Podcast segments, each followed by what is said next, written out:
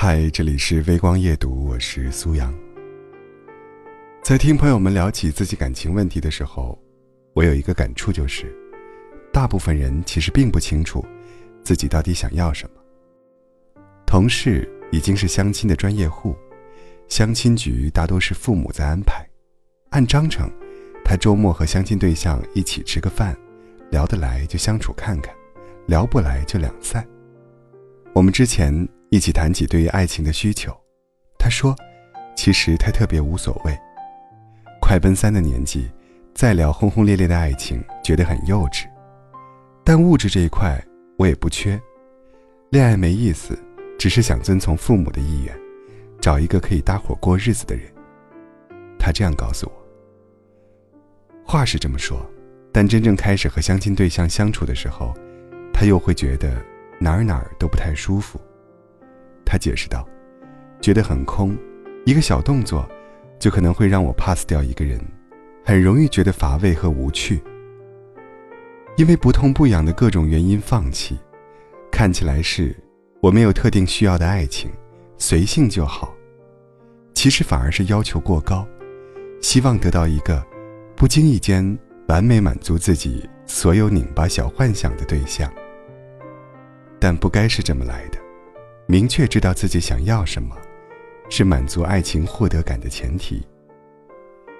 小说《喜宝》里，女主角有一句很著名的台词，说：“我一直希望得到很多爱，如果没有爱，很多钱也是好的。”即使这句话显得世俗，但她对于爱情的需求却是明确的：被爱，或者金钱。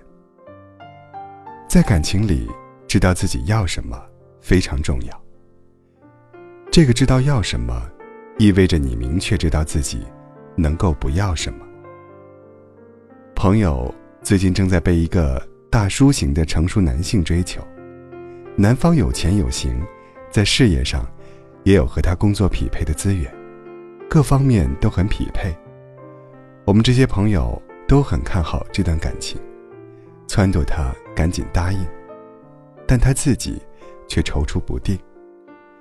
他承认，自己对一段新关系有所心动，但两人的年龄差有点大，他依旧想要体验更年轻的浪漫和悸动。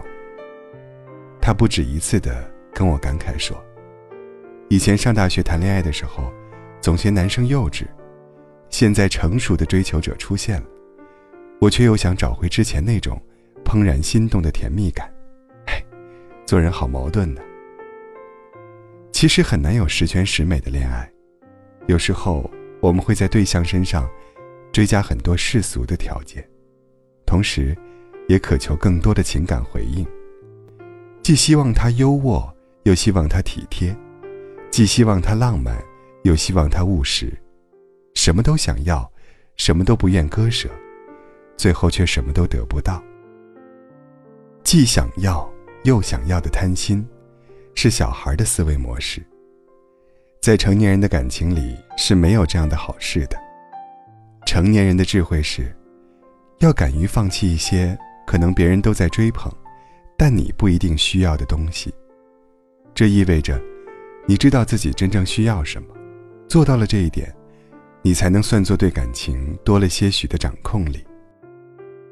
我经常因为身边很优秀的朋友。找了一个看似平平无奇的男友，而感到可惜。也曾认真的问过其中几个要好的朋友：“你喜欢他什么呀？”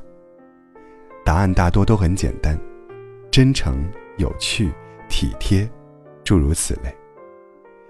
我问：“会觉得他不够好吗？”朋友反问：“怎样才算足够好呢？”我对感情的要求是：我想要一个懂我。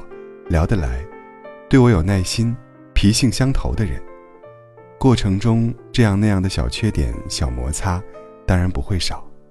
有时我也发现身边的某个别人，找了学历更高或者家境更好的对象，但关于选择他，我不会动摇，在一起开心最重要。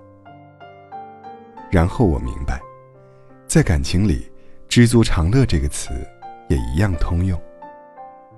不是说找对象可以将就，是根据自己最需要的部分去寻找匹配的人。